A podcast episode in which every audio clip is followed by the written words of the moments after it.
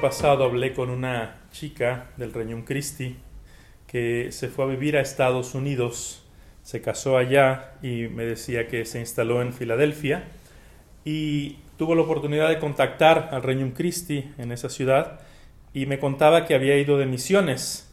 Me ponía un poquito en contexto, me decía, padre, hace unos meses yo vi un documental en Netflix sobre la drogadicción y el documental estaba rodado, eh, o la locación, una locación real, eh, era en un pueblito cerca de Filadelfia.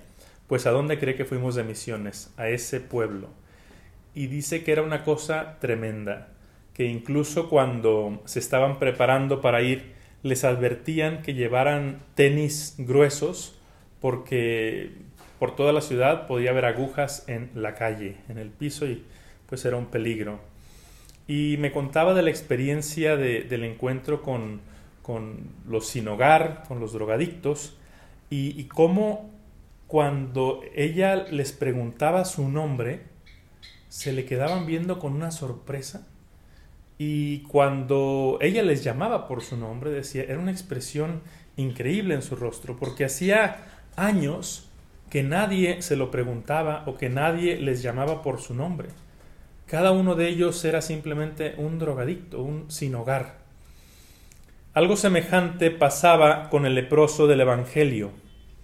La lepra no era solamente la enfermedad más penosa de aquella época, en el libro de Job se dice que es la primogénita de la muerte, porque la lepra, la lepra significaba además exclusión social, aislamiento y tenía incluso un significado religioso.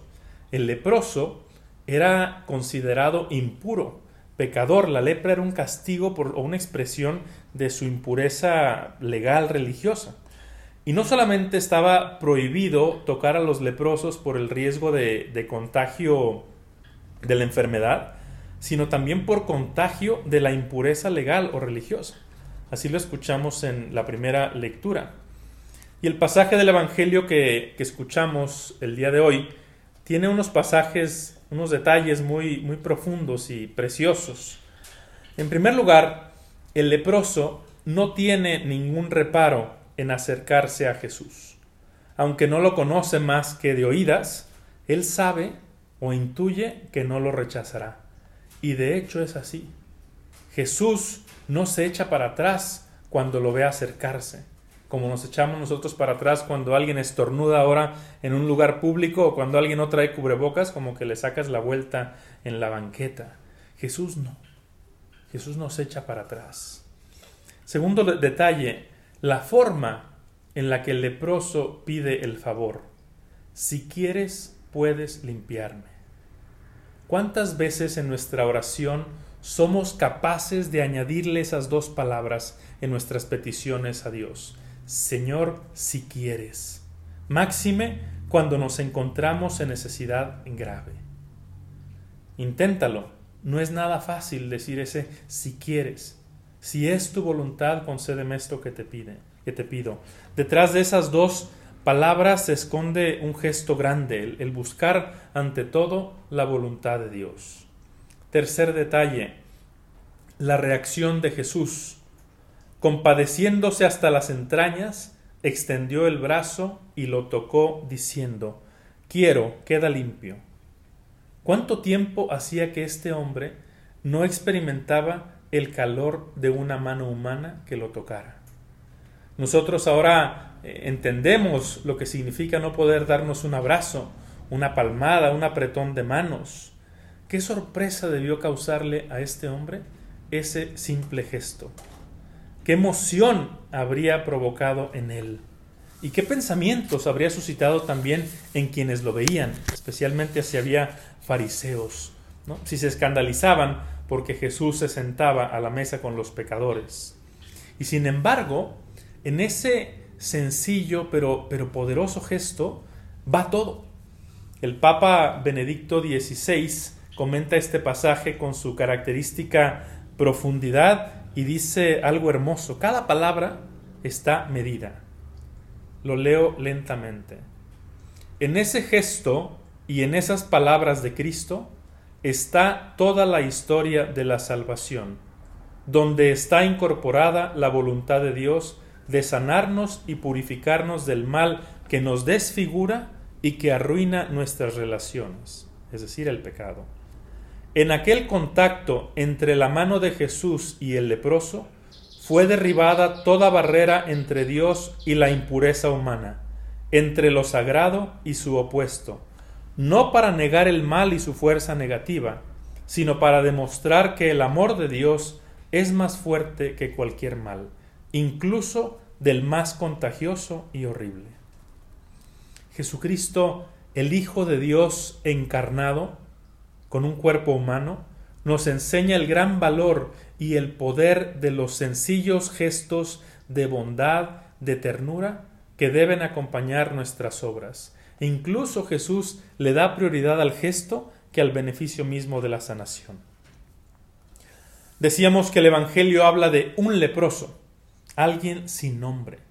Su identidad era la etiqueta que llevaba.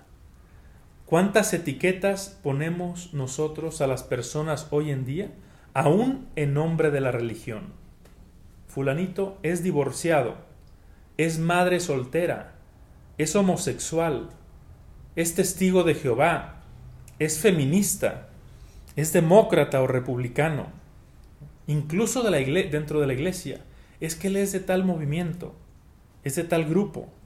Y nos olvidamos de que ante todo cada individuo es una persona, con una dignidad, con una historia, y educadamente nosotros segregamos al que es impuro, porque implícitamente nosotros mismos nos consideramos los puros. Hace tiempo una mamá me, me pedía un consejo me decía, padre, mi hija tiene una amiguita con la que han sido compañeras en el colegio desde que tenían un año. Son muy unidas. Pero hace poco su mamá publicó en redes sociales una foto eh, donde mostraba que asistió junto con su niña a una marcha que promovía valores contrarios a aquellos en los que nosotros creemos. ¿Qué me recomienda hacer? ¿Evito el contacto con ella? Y me pareció una, una preocupación válida y yo mismo le dije a ella, hace tiempo te hubiera sugerido otra cosa, hace tiempo te hubiera dicho, sí, evítalo. Y la tesis de fondo es, debemos alejarnos para no contagiarnos de esas ideas o comportamientos. Pero le dije, mi pensamiento ha evolucionado. Yo te recomiendo que no la separes. Más bien, centra tus esfuerzos en enseñarle a tu hija lo que es correcto. Fortalece sus convicciones y ya. No tengas miedo de que la otra niña contagie a tu hija del mal o de ideas erróneas. Más bien, fortalece a tu hija en el bien y busca que sea tu hija la que contagie el bien a sus compañeras. Obviamente también hay límites. Si me hubiera dicho, cuando mi hija va a la casa de esa amiguita, ven, no sé, series de televisión inconvenientes para ellas, pues le hubiera recomendado que no fuera. Es decir, cuando se trata ya de, incurrir en ocasión de pecado, sí hay que tomar distancia. Si me hubiera dicho es que esa niña es del Real Madrid, pues le hubiera dicho, sí, no, aléjate cuanto antes, no, no vayas. Y este ejemplo lo podríamos aplicar a tantas situaciones de nuestra vida moderna. Eh, creo que una de las grandes aportaciones del pontificado del Papa Francisco ha sido ese acento que él ha puesto en este sentido, como decía el Papa Benedicto en la cita, no negando el mal y su fuerza negativa, sino demostrando que el amor de Dios es más fuerte que cualquier mal, incluso del más contagioso y horrible. ¿Y cuánto bien ha hecho el Papa Francisco por ese acercamiento a todas las personas sin, ningún, sin ninguna distinción? Y repito, no se trata de negar la realidad. Si una persona es divorciada, pues es divorciada. Se trata de no usar esas palabras estigmatizando y mucho menos segregando a nadie. Objetivamente puede haber personas que defiendan y promuevan valores y que vivan valores contrarios al Evangelio. Pero yo, como les decía, he adquirido una nueva, una nueva perspectiva sobre ello. Yo las veo como personas que, por el motivo que sean, aún no han descubierto la verdad evangélica completa sobre tal o cual tema, o aún no son capaces de vivirla. Pero yo tampoco puedo decir que ya vivo el Evangelio en todos sus aspectos y plenamente. Todos estamos en un camino progresivo y gradual en el conocimiento y vivencia de la verdad.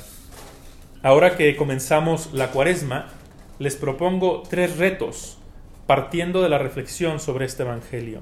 El primero, es cierto que no nos podemos tocar físicamente, pero multiplica los otros gestos de bondad, de cercanía, de cariño y de ternura con todas las personas que puedas. Segundo, si has puesto etiquetas a alguien, como las que mencionamos, quítaselas en tu corazón. Y antes de pensar en él en, o ella como lo que sea, piensa que es un ser humano, con su nombre propio, con una historia, por quien Jesucristo derramó su sangre, y que a lo mejor te aventaja en algún otro campo de la vida. Y tercer reto, si tienes posibilidad, acércate a esas personas, no con una misión, ni mucho menos con una actitud de superioridad moral. Acércate como amigo, como hermano, para amarlo como es, como el genuino y amor y la amistad que hoy festejamos lo demandan. Así lo hacía San Pablo. Me hago todo a todos para ganarlos a todos para Cristo. Recordemos que, en el fondo, todos somos el leproso del Evangelio y necesitamos ser tocados y sanados por la mano tierna de Jesús y de nuestros hermanos.